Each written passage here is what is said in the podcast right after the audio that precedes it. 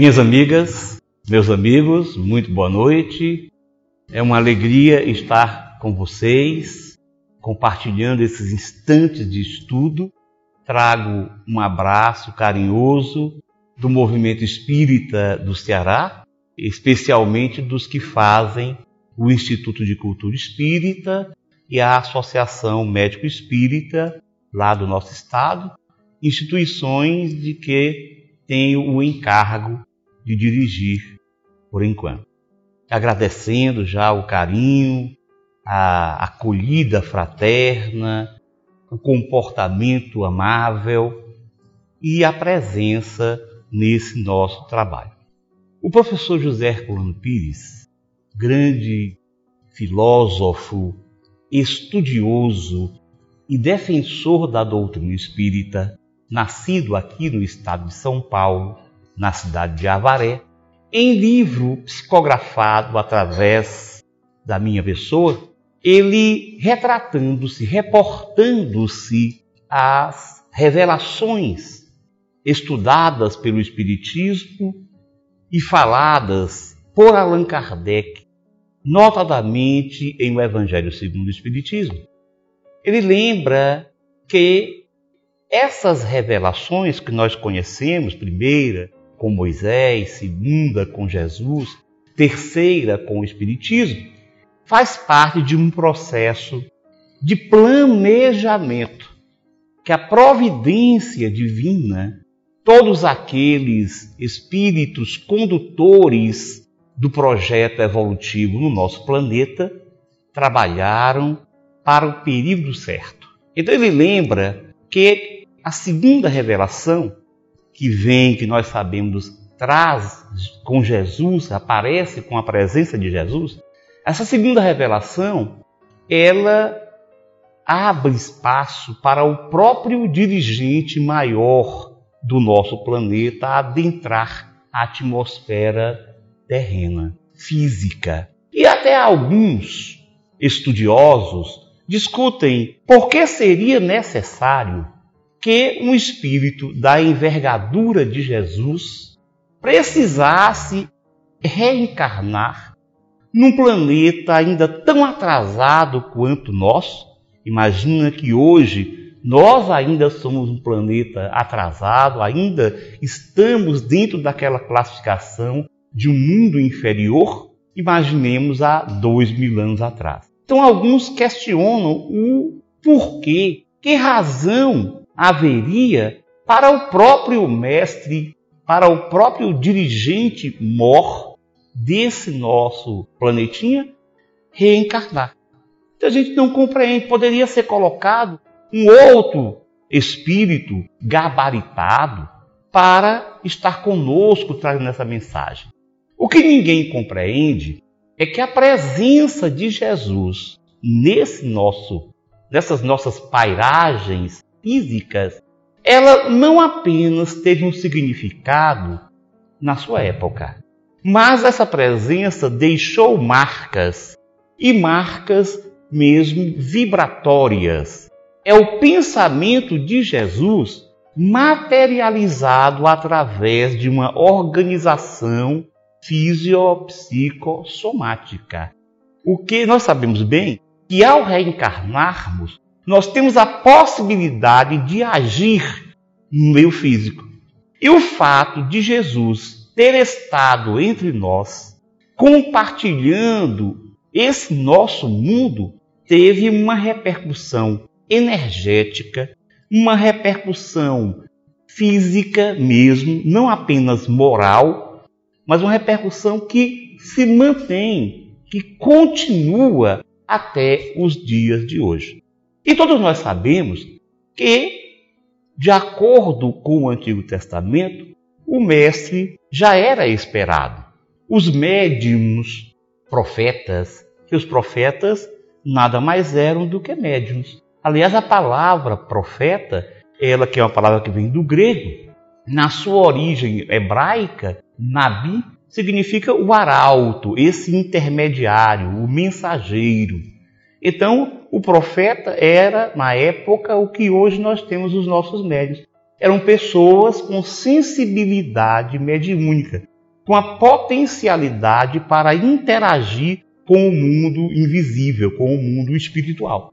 Então, os profetas já prometeram-nos, através das informações advindas da espiritualidade maior, a presença de Jesus entre os judeus. Porque só que a ideia que eles tinham era outra. A palavra Messias, todos nós sabemos muito bem, é a palavra que significa o ungido. O ungido é aquele que foi prometido, que foi preparado para uma missão, para uma função. Então, Jesus traz-nos, aproveita o instante em que o mundo começa a abrir um espaço para o entendimento de algumas verdades maiores e ele então reencarna entre nós. A providência divina, ela sempre faz assim. Ela aproveita os primeiros indícios de abertura para a compreensão de uma mensagem e manda aqueles representantes do alto para serem os fomentadores, os que dão início a um processo de transformação. Por isso a gente não pode imaginar que a vinda de Jesus poderia modificar o mundo de repente. Ninguém pode imaginar, assim como ninguém pode pensar, que a, o advento da terceira revelação, no caso do Espiritismo, iria também transformar magicamente, de forma automática, o comportamento e a vida nesse nosso mundo. Então Jesus ele traz, ele funciona como o verdadeiro mestre, o professor, aquele que veio ensinar. E o verdadeiro professor é o que ensina não apenas com o conteúdo cognitivo, não é o professor não é aquele que traz simplesmente uma palavra, mas é aquele que demonstra, que vivencia, que exemplifica tudo aquilo que fala. E esse é o nosso exemplo de Jesus. Tanto que ele mesmo, todos nós sabemos nos evangelhos, o único título que aceitou foi o título de mestre.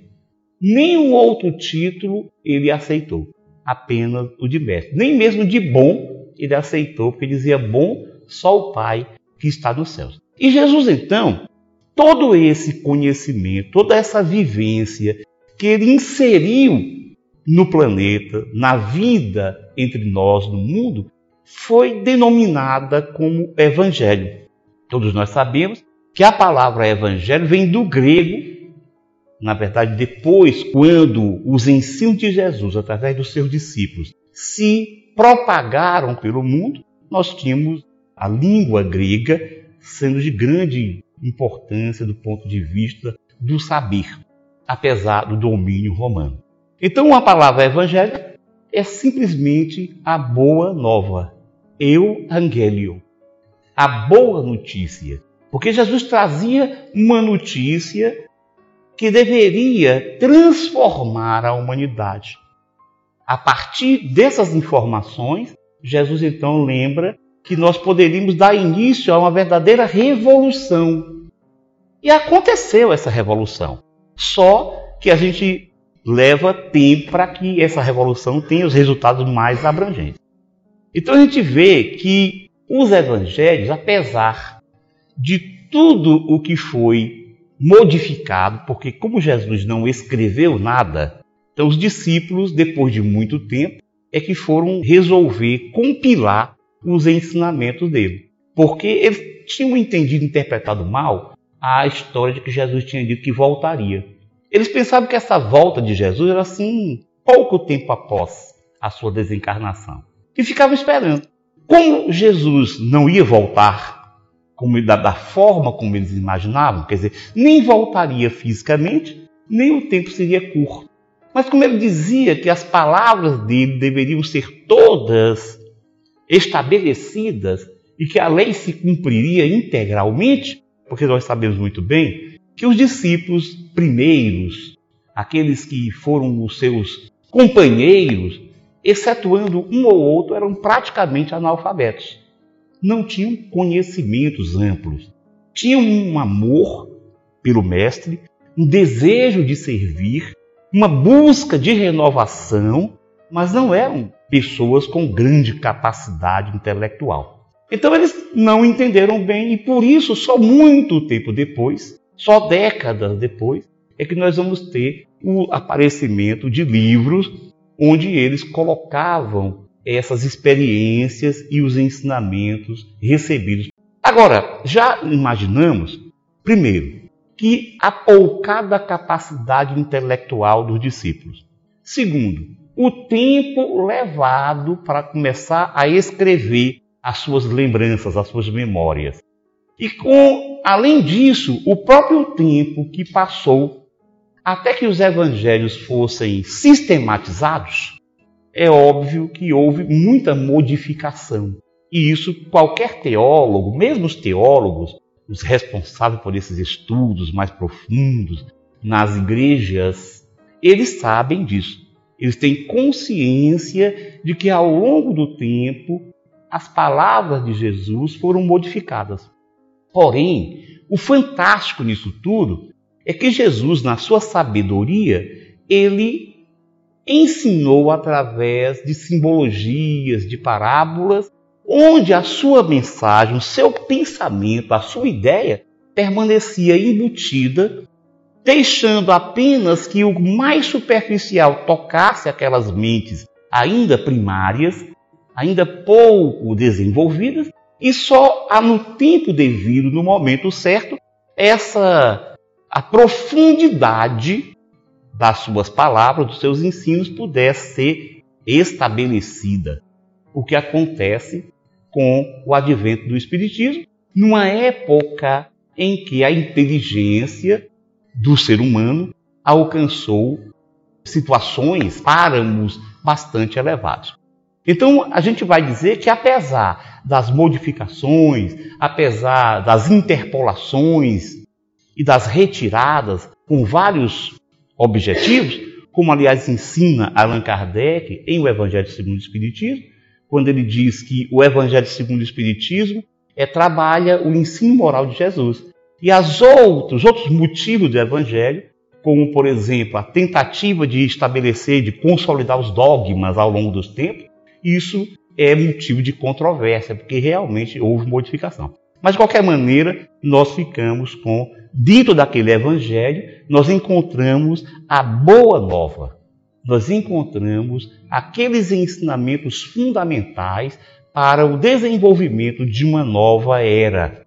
Então, com Jesus aparece uma nova era, uma era diferenciada para o mundo, para todo mundo. Porque mesmo que nós, alguém possa dizer, puxa, mas hoje em dia, embora os cristãos sejam em grande número no mundo inteiro, mas existem outras religiões que estão crescendo, o número de adeptos cresce assustadoramente, como é o caso dos seguidores de Maomé, dos muçulmanos, assim como outras religiões do Oriente também, o budismo, por exemplo, tem um grande número de adeptos. Mas eu quero só lembrar é que Jesus não veio formar uma igreja e nem mesmo ele tinha como objetivo dar início a uma religião. Jesus foi um reformador do pensamento teológico. O que significa que o seu objetivo não era criar uma igreja específica com aqueles adeptos que seriam salvos, enquanto que os outros não seriam salvos. Exatamente porque, sendo diretor planetário, dirigente maior da nossa Terra, ele coordena o progresso de todos os que aqui estamos encarnados, em todas as latitudes e longitudes. Então é preciso compreender que essa mensagem de Jesus, ela se exterioriza, ela transcende mesmo os limites da cristandade como nós entendemos. Vocês lembram que a palavra cristandade, ela se origina quando, especialmente, todo mundo entende que é o próprio Lucas, que não conheceu Jesus, pois ele escreveu um dos evangelhos, baseado nas informações de Paulo e de Pedro. Paulo também não conheceu Jesus, mas Pedro conheceu, então eles tinham essas informações de Pedro, e então o Lucas era de origem grega, é quem iniciou, é quem usou o termo cristão pela primeira vez Palavra cristão que todos vocês sabem muito bem, que significa exatamente o ungido, Moshiach ou Meshiach do hebraico, significa ungido, aquele que foi recebeu uma outorga divina para exercer um cargo no mundo. A palavra Cristo, ela significa isso. Então, Jesus, o Cristo, Jesus, o ungido. Aí depois esse termo, a, palavra, o adjetivo foi incorporado ao nome de Jesus. Então todo mundo passou a Jesus Cristo. É como aconteceu com o João, o Batista. Não é que o nome dele fosse João Batista. Ele era João, aquele que batizava. Daí João o Batista e com o tempo João Batista. De maneira que Jesus, eu dizia, transcende o seu pensamento, transcende as fronteiras da, do mundo cristão, indo ter repercussão positiva nos outros pensares teológicos. É por isso que nós vamos encontrar, por exemplo, o Mahatma Gandhi, o grande nome da Índia, um dos destaques para a libertação da Índia, afirmar que o Evangelho de Jesus, especialmente o Sermão do Monte, era uma peça que, se se perdessem todos os livros sagrados do mundo, mas se restasse o Sermão do Monte, nada haveria se perdido. Então, quero mostrar é que Jesus não vem para um grupo, Jesus vem para o mundo inteiro. E a sua mensagem ela não é circunscrita aos que se dizem cristãos. Portanto, existe muito cristão que não se afirma cristão, mas que vive como cristão. E esses ensinamentos, eles acabaram pouco a pouco se expandindo por todo o território planetário e estimulando positivamente a todas as pessoas.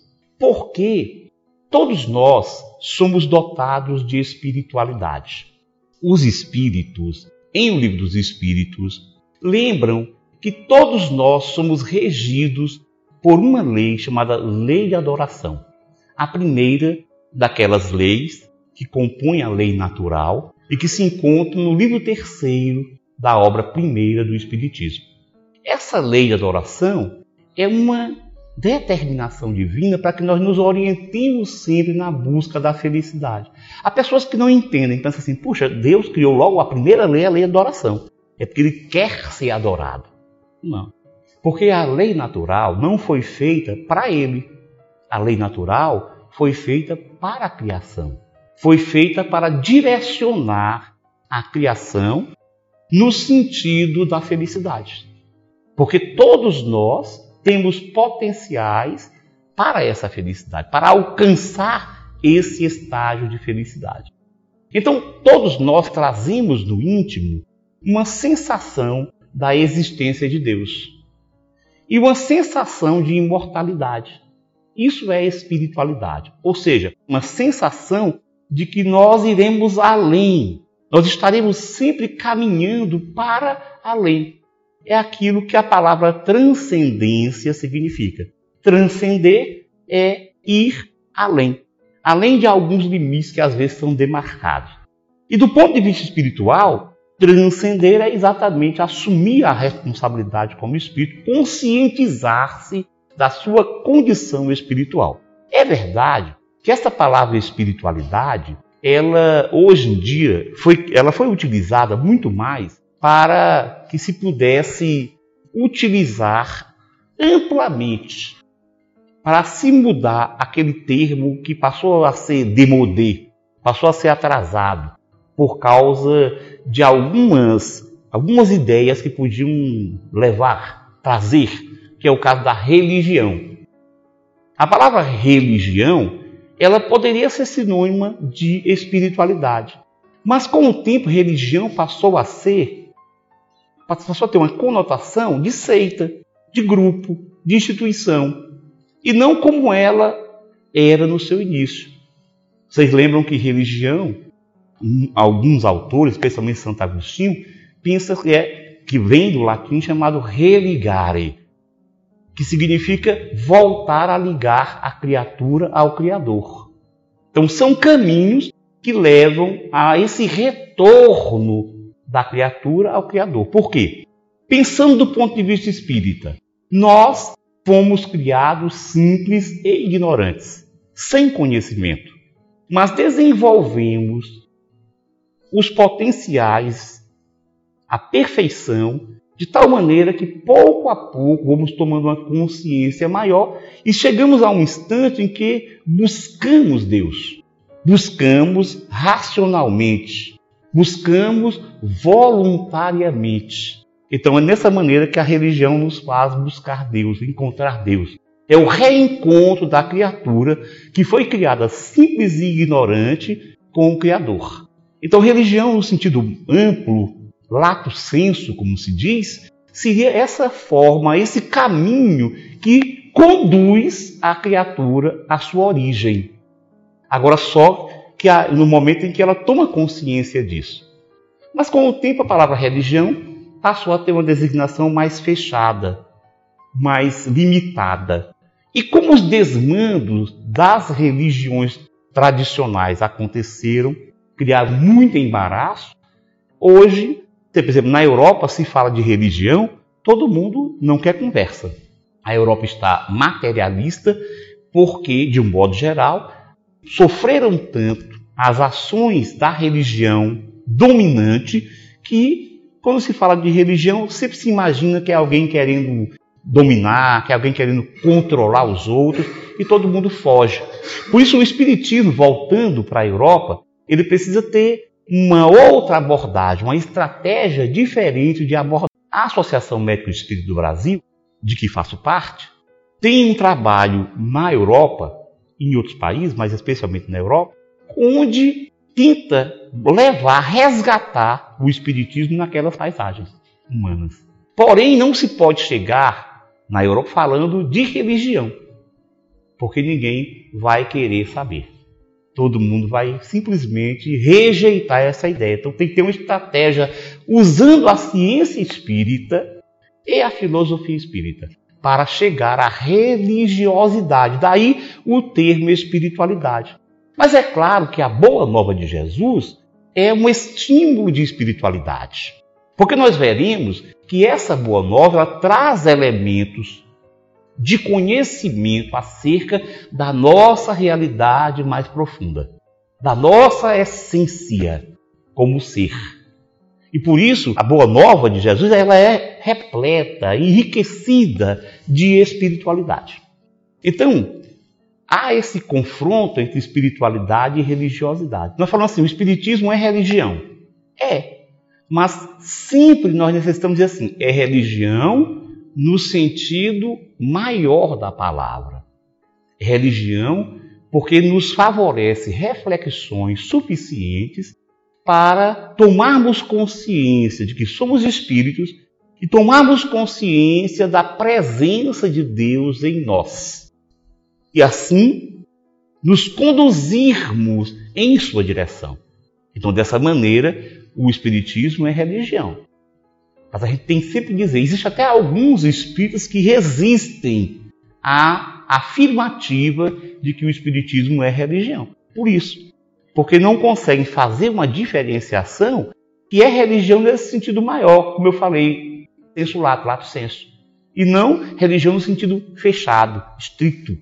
Um outro conceito, porque a gente colocou nessa temática para mostrar, que a mensagem de Jesus é um salto quântico de espiritualidade. Então, para os que têm menos envolvimento, ninguém vai falar de física quântica aqui aprofundar, até porque eu não sou físico quântico, também não sou expert em física quântica, mas eu quero falar por que, que eu usei esse tema central. Então, para a gente lembrar que o salto quântico, para aquelas pessoas que não conhecem nada de física quântica, ele surge quando um considerado pai da física quântica, chamado Max Planck, um alemão, que viveu no século XIX e no século XX, ele, estudando a energia, a luz, ele foi perceber o seguinte, que a energia ela é transferida em pacotes, que ele chamou de quantum, em latim. A palavra quantum significa pacote de energia, transferidas em pacotes específicos. O plural de quantum é quanta. Em latim, o plural de quantum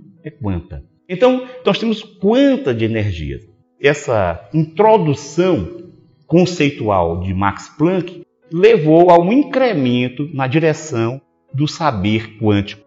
E aí, mais adiante, um pouco depois, um físico dinamarquês chamado Niels Bohr, também um dos grandes nomes da física quântica, ele tentando organizar como é que poderia o átomo pensado por um outro físico chamado Ernest Rutherford, no inglês. E o Rutherford, ele trouxe, através de uma experiência, ele pegava rádio, radioatividade, ele bombardeava folhas de ouro fininhas.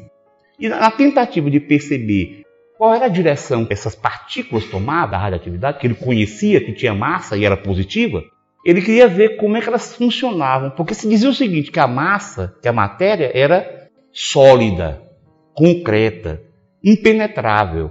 Então ele tentou ver, imagina, se fosse impenetrável, quando ele bombardear, sabendo que as partículas eram maciças, as partículas da radiação, elas iriam voltar. Para a surpresa dele, o que aconteceu é que a maioria das partículas passavam, atravessavam o feixe, a lâmina de ouro. E para saber disso, ele colocou ao redor da, da lâmina de ouro um material que toda vez que a partícula tocava, ficava luminescente. Ele tinha uma ideia. Ele percebeu o seguinte, que a maioria das partículas atravessava a lâmina de ouro sem nenhum problema. Outras atravessavam e se desviavam. E um número muito pequeno ricocheteava, não atravessava. Então ele pensou num átomo, imaginou um átomo, onde teria a massa do átomo seria no centro e seria formada de uma carga positiva. Por isso que as partículas, quando chegavam, passavam perto, elas se desviavam, atravessavam a folha de ouro, mas, mas se desviavam. E ele diz que o átomo, ele afirma uma coisa assim, o átomo é um grande vazio, imagina. Isso no começo do século XX. O átomo é um grande vazio. A matéria, portanto, é um grande vazio, diferente daquela ideia do sólido. Mas acontecia que essas partículas que giravam ao redor do, do núcleo do átomo eram negativas. E havia uma discussão de como é que era possível que elas pudessem ficar circulando ao redor de um núcleo positivo e não serem atraídas. Então, o Niels Bohr tentou justificar, explicar isso. E daí ele pensou que, essa, que é porque essas partículas elas estavam girando em regiões que tinham níveis energéticos diferentes. Tudo bem. Só que ele pensou, percebeu o seguinte, que um elétron ele podia saltar de uma região para outra.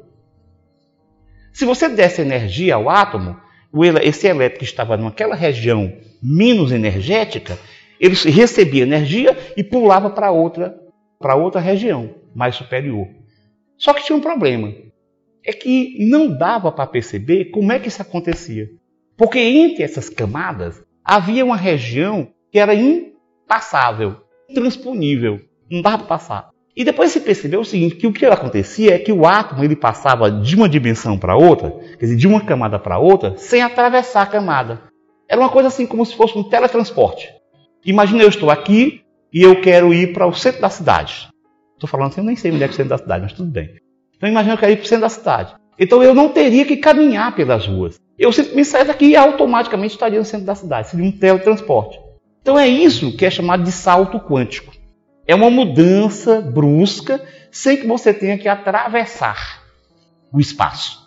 Então esse termo salto quântico passou a ser utilizado frequentemente e saiu deixou de pertencer exclusivamente ao terreno quântico, da mecânica quântica, para também ser utilizado dentro do pensamento filosófico, em algumas vezes. Então, salto quântico seria o quê? Seria uma modificação sem que houvesse todo um trajeto.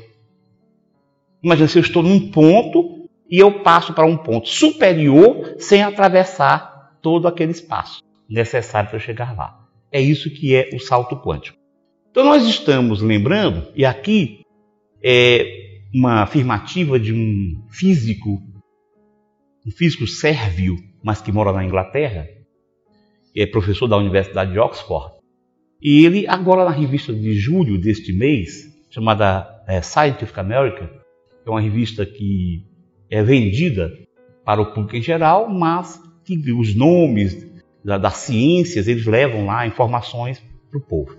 Então, nessa revista desse mês, ano 10, número 110, é o seguinte: a crença geral é que se uma teoria mais profunda algum dia substituir a física quântica, ela mostrará um mundo ainda mais estranho. Mas é o seguinte: muita gente, quando a gente vai falar alguma coisa de espiritismo, e toca na física quântica tem duas maneiras de pensar. Uma é que nós estamos querendo respaldar os ensinos espíritas pela física quântica. E a outra é que física quântica e espiritismo não tem nada a ver. Isso são meias verdades.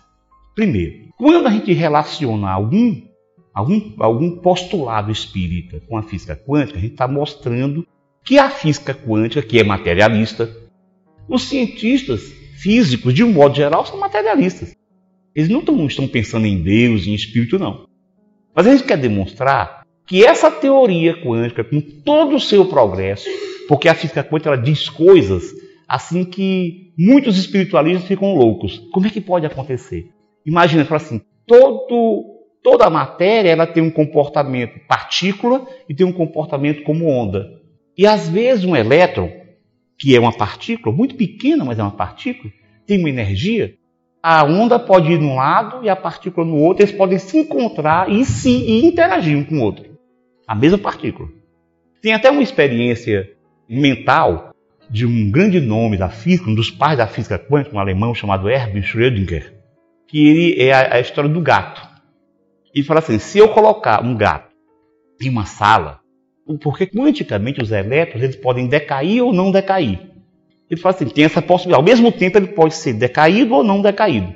Essa contradição que às vezes parece um absurdo para quem está fora. Porque a gente fica muito preso na mecânica é, newtoniana, mecânica clássica. Então ele fala o seguinte: esse especialista, o Schrödinger, ele diz assim: se você tiver um gato e tiver elétrons decaídos e não decaídos, porque ele, essa característica deles, ele é, uma hora fica de um jeito, hora fica do outro, e esse elétron acionar um veneno contra gato, então esse gato pode estar morto ou vivo. E vai depender, olha só como isso é às vezes complicado, vai depender do observador. Dentro de um sistema fechado, ele vai ter as opções de estar vivo ou morto ao mesmo tempo. Quando eu olho para o gato, eu observo o gato, eu posso focar, congelar no momento em que ele está vivo ou no momento em que ele está morto. Bem esquisito isso, não é assim? Mas então essa física quântica, ela diz coisas assim muito desafiadoras. Só durante muito tempo os cientistas achavam que a física quântica ela só era válida para partículas muito pequenas, moléculas, átomos e partículas subatômicas. Só que hoje nós estamos vendo o contrário. Quer dizer, a maior parte dos físicos entende que a física quântica também ela age nos organismos maiores, inclusive organismos vivos, células, seres humanos. A diferença é que a gente não consegue perceber porque vocês imaginam o seguinte: eu falei para vocês aquela história da, da experiência com o gato, de Schrödinger. Não é preciso que o observador veja. Acontece que há uma abertura, um vazamento de informações. E por isso a gente não percebe em algumas situações, na maior parte das situações. Só em alguns casos especiais, eles fazem várias pesquisas demonstrando isso, é que essa ação quântica existe. Ou seja, essa ação quântica, ela não é só nas partículas ela é em toda a matéria. Por isso, aquilo que a gente diz assim, partículas pequeníssimas, física quântica trabalha. Partículas, é, objetos maiores é a física clássica. Se diz o seguinte, que a física clássica é um estudo em preto e branco. Quer dizer, é uma visão desfocada da realidade. E por isso não, não, ter, não haverá com o tempo, a física quântica ela assumirá todas as explicações da, da realidade. Então ele aqui diz isso. Essa crença é que teoria, se teoria, porque claro que uma ciência está sempre progredindo, se uma teoria mais profunda aparecer, ela será mais desafiadora. Ela mostrará um mundo mais estranho que a física quântica mostra. Vamos tentar fazer um raciocínio particular nosso aqui do Espiritismo. O Espiritismo trata do Espírito, estuda o Espírito. Mas nós sabemos que os ensinos espíritas dizem que o espírito está sempre ligado à matéria. Inclusive, assim, para que a gente possa pensar no espírito sem matéria, é uma abstração. E por que isso? Porque para o espiritismo a matéria não é só essa constituição que nós acostumamos a chamar de matéria.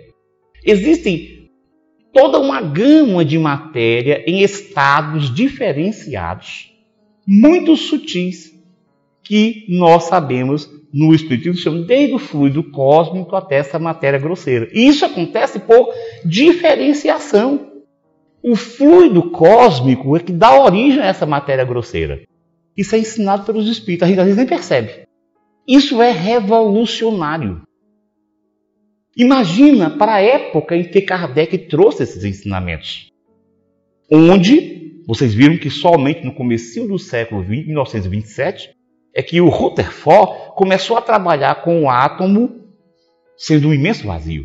Até então, os átomos eram ainda aquele modelo daltoniano, herdado da era atomística na Grécia Antiga, em que os átomos eram partículas sólidas e a matéria, portanto, era impenetrável. Kardec, quer dizer, os espíritos falando de uma matéria muito sutil. E o espírito está sempre ligado à matéria. E aí vai um pensamento meu. Isso é um pensamento meu, uma análise minha. Eu penso que a física quântica ela está no limite da matéria espiritual. Por quê? O que, é que nós chamamos de matéria espiritual? É matéria que se encontra em dimensões outras. Por exemplo, a gente desencarna e vai para uma outra dimensão. Essa dimensão é material, só que é de uma matéria sutil, é semimaterial, é quintessenciada. O mundo como o nosso lar, por exemplo, é uma cidade, é um lugar formado por esse tipo de matéria, que não pode naturalmente ser percebido com esses sentidos físicos grosseiros. Mas é matéria. E nós temos sempre conosco um corpo espiritual, o perispírito, que é semimaterial.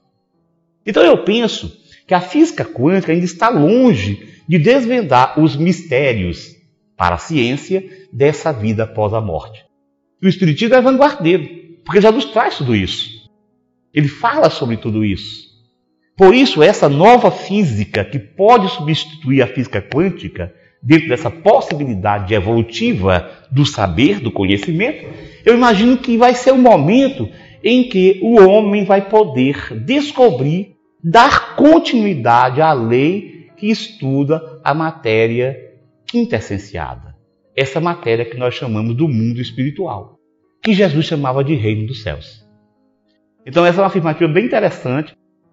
Ele está mostrando que a física quântica, com toda a sua objetividade, com todo o seu distanciamento do espiritual, ela afirma verdades espirituais.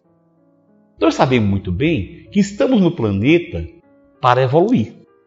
A evolução do espírito é a razão da existência de tudo. Porque quando Deus cria o Espírito, ele cria a matéria. Está no livro dos Espíritos também, a Trindade Universal, Deus, Espírito e matéria.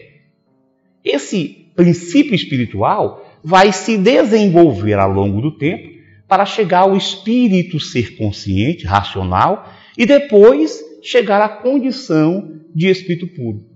Aquela história do átomo, arcanjo, tudo tudo se encadeia no universo, aquela coisa que a gente já vê também em O Livro dos Espíritos. Nós, além da evolução do conhecer, do saber, da inteligência, da moral, nós também temos uma evolução da espiritualidade. Essa coisa que é intrínseca a todo ser. Todo ser traz consigo uma espiritualidade. E aí você pergunta, mas se ele for materialista, não existem tantas pessoas materialistas? Existem. Então essas pessoas não são dotadas de espiritualidade? Resposta: sim, são dotadas. O que elas fazem é direcionar a sua crença para algo mais palpável, porque pela revolta elas não conseguem aceitar um Deus que lhes seria superior. Esse é o ensinamento dos Espíritos, em O Livro dos Espíritos. Então o que acontece? A espiritualidade, nesse caso, é direcionada para um um Deus material. Quem é o Deus material? A ciência, por exemplo. Os cientistas eles têm dogmas também. Os dogmas é assim: tudo se resume à matéria. Nada existe além da matéria. Eles distorcem a sua espiritualidade, mas têm espiritualidade. Um dia vão usar corretamente.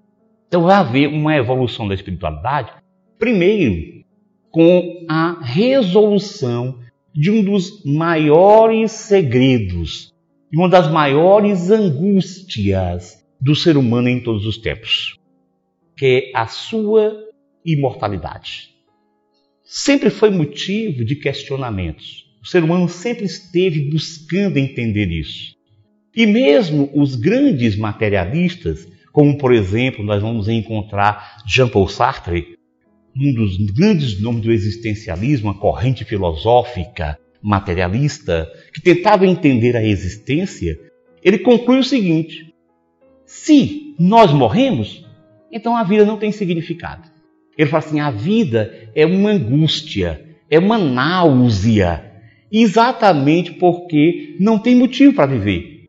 Nós morremos. Se tudo se acaba com a morte, então a viver é algo angustiante. Então, essa questão da imortalidade ela vai pouco a pouco se desenvolvendo no ser humano. Ele vai pouco a pouco tomando consciência disso. Você pergunta, mas o sujeito não desencarna? Não volta para o mundo espiritual? Volta. Então como é que ele não sabe que é espírito? Porque nem sempre ele assume essa consciência. Nem sempre assume essa consciência. Mesmo no mundo espiritual, temos descrentes. Os descrentes em Deus, os descrentes na imortalidade. Uma vez, no trabalho de desobsessão realizado no Instituto, um espírito comunicou-se. E começou então a propagar o materialismo. E o, o doutrinador perguntou assim: Mas meu irmão, me diga uma coisa. Você sabe o que está acontecendo? Sei. Você sabe que você está se comunicando através de uma pessoa encarnada, com um corpo físico, e que você já morreu? Ele disse: Sei. Então como é que você está falando que não existe imortalidade? Falou, não é porque aqui é um resto de energia que ainda vai se dissipar. Quer dizer, esses espíritos sistemáticos muitas vezes se continuam no mundo espiritual pensando assim. Então, essa questão da imortalidade, com o tempo, vai havendo um desenvolver, uma transformação, assim como essa consciência da origem comum. A consciência da origem comum só é possível quando nós nos conscientizamos da ação de um Criador. O Espiritismo, ele permite que nós possamos associar o criacionismo, que sempre foi propalado pelas religiões tradicionais, com o evolucionismo. Nós ainda hoje vemos vários estudiosos, até pessoas importantes no mundo das ciências, que são religiosos, defender o criacionismo, assim como se criacionismo e evolucionismo não pudessem se juntar, fossem conhecimentos imissíveis, teorias incompatíveis uma com a outra. Mas o Espiritismo nos lembra e nos permite compreender que existe um evolucionismo mas que existe um criacionismo. Só que não é aquele criacionismo clássico, em que Deus em seis dias criou tudo e no sétimo descansou. Já se cansou, já teve isso. Quer dizer, claro que aquilo é uma simbologia. É uma simbologia, é um mito para tentar justificar a criação, que era difícil de o homem entender naquela época. Então, essa consciência da origem comum nos leva ao reencontro com o Criador que nós falamos. Isso é evolução de espiritualidade que está acontecendo ao longo dos tempos. Tudo isso, essa evolução, nos levará a um exercício consciente da cidadania cósmica. Para que evoluir? Primeiro, para ser feliz, porque nós só podemos ser felizes quando alcançarmos esse patamar de desenvolvimento das sementes divinas que estão em nós, que todos nós possuímos para então essa felicidade nos permitirá ter uma ação co-criadora com Deus. Vejam o que Jesus faz. Vocês lembram que Emmanuel, no livro A Caminho da Luz, ele diz que Jesus e ou e a sua falange de espíritos superiores, puros, estava na criação do nosso planeta e participou disso. Então isso é co-criação. Jesus é co-criador com Deus. Porque o Criador é Deus. Mas nós nos tornaremos um dia co-criadores. Nós estamos desenvolvendo as possibilidades de pureza para nos tornarmos co-criadores. O espírito, nessa, nessa busca, ele tem uma ação sobre a matéria. Diferentemente do que se pensava antigamente, porque se pensava em espírito como um ser abstrato. Esse ser abstrato era assim de uma metafísica impenetrável. Por isso, como é que um ser abstrato pode agir sobre a matéria? O Espiritismo diz o seguinte: na verdade, o espírito não é um ser abstrato, é um ser concreto. E é concreto por quê? É concreto porque ele está sempre ligado à matéria. Essa matéria é o perispírito, que nós nunca perderemos. Ele se modifica, vai se transformando. Um belo dia, nós nem precisaríamos ter forma humana. Não precisa. Porque essa forma que nós assumimos ao desencarnar, essa forma humana, ela diz respeito à nossa mente, à forma como nós nos entendemos. Como estamos evoluindo sempre em corpos físicos, ao desencarnarmos, mantemos, pela, pelo pensamento, pela crença do que nós somos, um corpo semelhante. O espírito puro é um espírito que já se desmaterializou, ou seja, ele não tem mais apego ao mundo material grosseiro. Logo, ele não precisará ter uma forma humana. Se ele precisar se comunicar com alguém que entenda a vida como forma humana, ele, assume uma forma humana. Mas ele não precisará da forma humana. Porém, ele sempre manterá o seu perispírito, muito sutilizado, ao ponto de se aproximar da essência espiritual, mas ainda assim perispírito. Essa ação do espírito sobre a matéria, primeira ação divina. Deus age sobre toda a matéria, permitindo que aconteça a, o equilíbrio do mundo e a evolução enquanto nós não assumimos o livre-arbítrio.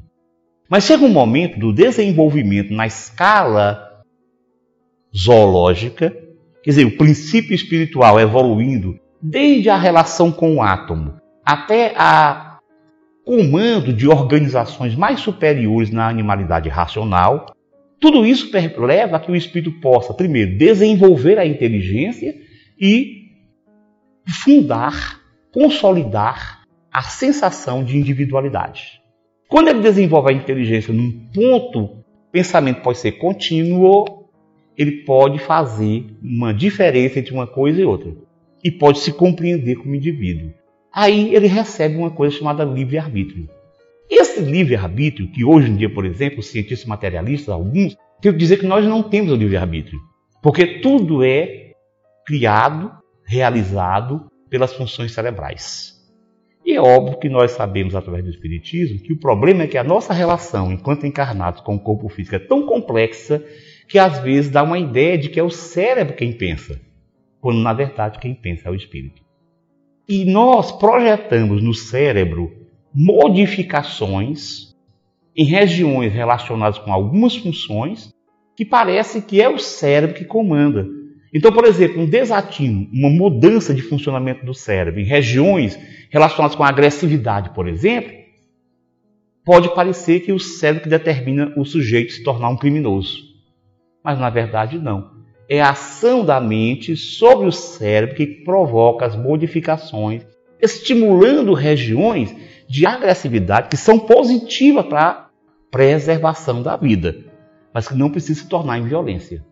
De qualquer maneira, o livre-arbítrio é o que nos permite crescer como individualidade e construir uma individualidade única. Eu digo sempre que é uma das maiores provas do saber divino. Então, esse livre-arbítrio nos permite, por exemplo, é, ir de encontro, quer dizer, modificar uma lei física, apesar de que é muito discutido, os criacionistas dizem que a segunda lei da termodinâmica, na física, que é a questão do calor que se dissipa, ela levaria a um caos, a uma desordem. E que o pensamento divino é que permite que tudo no universo se contenha, se mantenha em ordem. É a consciência sobre a matéria. Do ponto de vista menor, nosso livre-arbítrio, o nosso pensamento, é responsável pela amentropia, porque a entropia seria o resultado dessa segunda lei, essa, esse caos, essa desordem. Então, nós mantemos a ordem na matéria que nos é dada para viver, o nosso corpo. Até que as energias básicas para manutenção da vida venham a se dissipar e nós não consigamos mais manter. Mas nós temos uma ação sobre a matéria, nós espíritos. E aí, nessa relação com a matéria, nós criamos realidades. Vocês lembram que eu falei, aquela história do gato? Que você que observa que você torna a coisa realidade?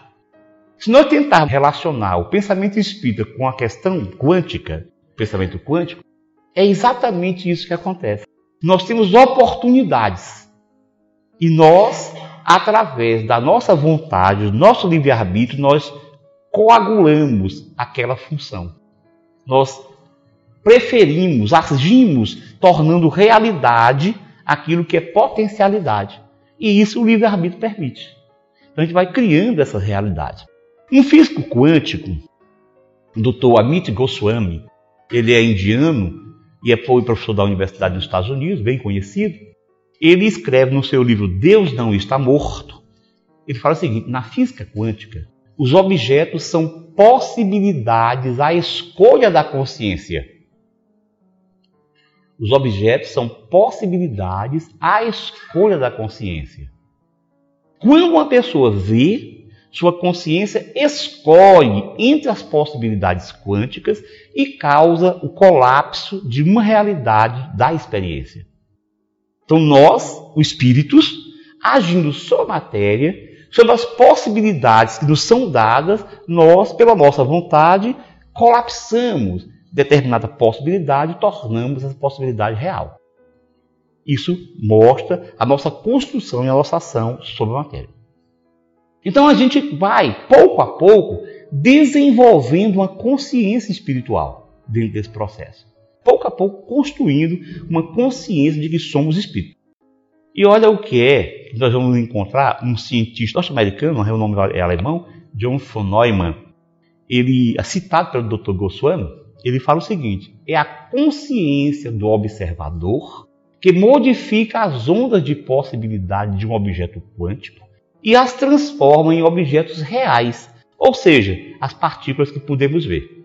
Nós estamos vendo que hoje em dia os físicos quânticos já estão demonstrando que essas modificações subatômicas e atômicas, elas acabam repercutindo no macro.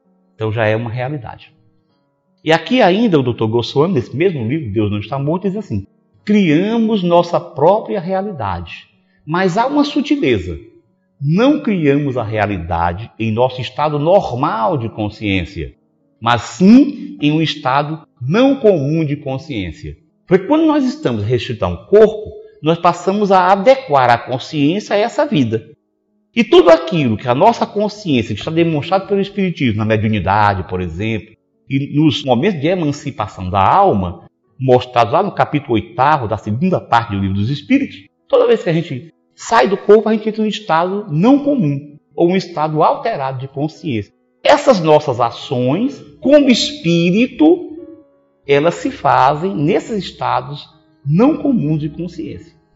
Estou mostrando essas relações que a gente vem discutindo. E aí, a partir de toda a nossa vida, reencarnando, indo e voltando, nós vamos construindo uma cultura, uma cultura espiritual, um legado cultural. Porque nós, espíritos, nós trazemos na nossa intimidade, na nossa essência, impulsos de progresso. Impulsos de progresso que começam do espírito que nós somos, são impulsos que vão para além da parte física indo para o meio e para outras dimensões. Então são impulsos que partem do espírito, passando pelo transcendente, pelo mesológico do meio e chegando ao transdimensional. A nossa busca de evolução. São impulsos naturais que existem em todos os espíritos. E por isso nós vamos passando por ciclos de consciência, de desenvolvimento da consciência em espiral. Vamos crescendo em espiral. O primeiro é ainda muito no começo da evolução, o estado ciclo incipiente ou de semiconsciência. Depois, nós vamos ter a consciência de sono. É o espírito que ainda está muito internado na, na vida física, muito voltado para as coisas do, da manutenção da, da vida física. Comer, beber, enfim, se reproduzir, essas coisas. Depois nós entramos na consciência de sonho, que é uma consciência em que você começa a vislumbrar algo além da matéria física. Passamos da consciência de sonho para a consciência desperta, ou seja, nós passamos a ter consciência, tomamos consciência dessas realidades em todos os instantes. E aí alcançamos a consciência plena quando chegamos à condição de espíritos puros. Jesus, ele estabelece, como eu já tinha falado, uma nova era, um marco na evolução da Terra. Por isso, sua mensagem pode ser considerada um salto quântico. Como? Nós vimos que no momento exato em que o homem abre a possibilidade para a evolução, a espiritualidade, quer dizer, Deus, através dos seus emissários, encaminha os mensageiros para que iniciarem um processo que vai favorecer, que vai fomentar a evolução. A mensagem de Jesus é uma mensagem de futuro. É o futuro no presente. Jesus ele encarna entre nós e ele começa a falar e a viver coisas que nós não tínhamos condição de fazer. Quer dizer, os discípulos eles ficavam estupefatos com Jesus. É por isso que com o tempo se transformou Jesus em Deus. Porque a diferença evolutiva era extremamente fantástica. Então Jesus ele vive o futuro no presente. Para quê? Para nos estimular, favorecer a nossa caminhada. Ele colapsa a onda, quer dizer, ele como espírito puro, ele é capaz de criar realidades diferenciadas. Então ele passa a viver, mas ele, nessa forma, como ele era já muito elevado em relação aos outros, ele passa a ser a cabeça de onda. Quer dizer, é ele que conduz o processo, arrastando as demais consciências, ainda um tanto quanto sonolentas, meio consciência de sonho. Logo, as revelações que nós conhecemos, que o Espiritismo fala, são também saltos quânticos. Olhando a mensagem específica de Jesus nessa questão do salto quântico, nós vamos ver que a partir de Jesus operam-se mudanças conceituais ou conceptuais, como por exemplo, até então Deus ou era tido como fragmentado, era, era um pensamento de uma, de uma divindade fragmentar na ideia politeísta, ou então o Deus pensado pelos judeus, que era um Deus vingativo, rigoroso, ciumento, um Deus antropomórfico. E Jesus, então, ele dá um passo incrível. Ele passa, porque ficava difícil falar de Deus sem ter ainda, sem dar uma sequência no pensamento humano. Então ele fala assim o que tinha de positivo, Deus é Pai. E ele falou Deus Pai porque a sociedade judaica era extremamente patriarcal. A mulher não tinha lá essas vantagens todas na, na sociedade. Se ele falasse que Deus era mãe, iam de entender que ele estava querendo tirar, diminuir Deus. Por isso ele usou o termo pai. Eu diria que ele hoje chamaria Deus Pai, pai e mãe. Por que ele dizia Deus Pai? Porque o pai era, o responsável pela vida do filho. Era o mantenedor, era quem dava a vida, era quem sustentava, era quem protegia. Então, por isso, Jesus fala em Deus Pai. E fala de Deus Amor. Deus é amor. Isso é uma passagem que João coloca muito no seu Evangelho. Deus, Jesus dizia que Deus é amor exatamente para modificar a concepção do Deus vingativo, do Deus punitivo, do Deus irascível. Então Jesus começa a mudar isso. Veja a mudança conceptual e vai para o outro extremo. Depois Jesus prova a imortalidade da alma. Prova ele mesmo, na prática, mostrando-se aos discípulos, mostrando-se em vários lugares.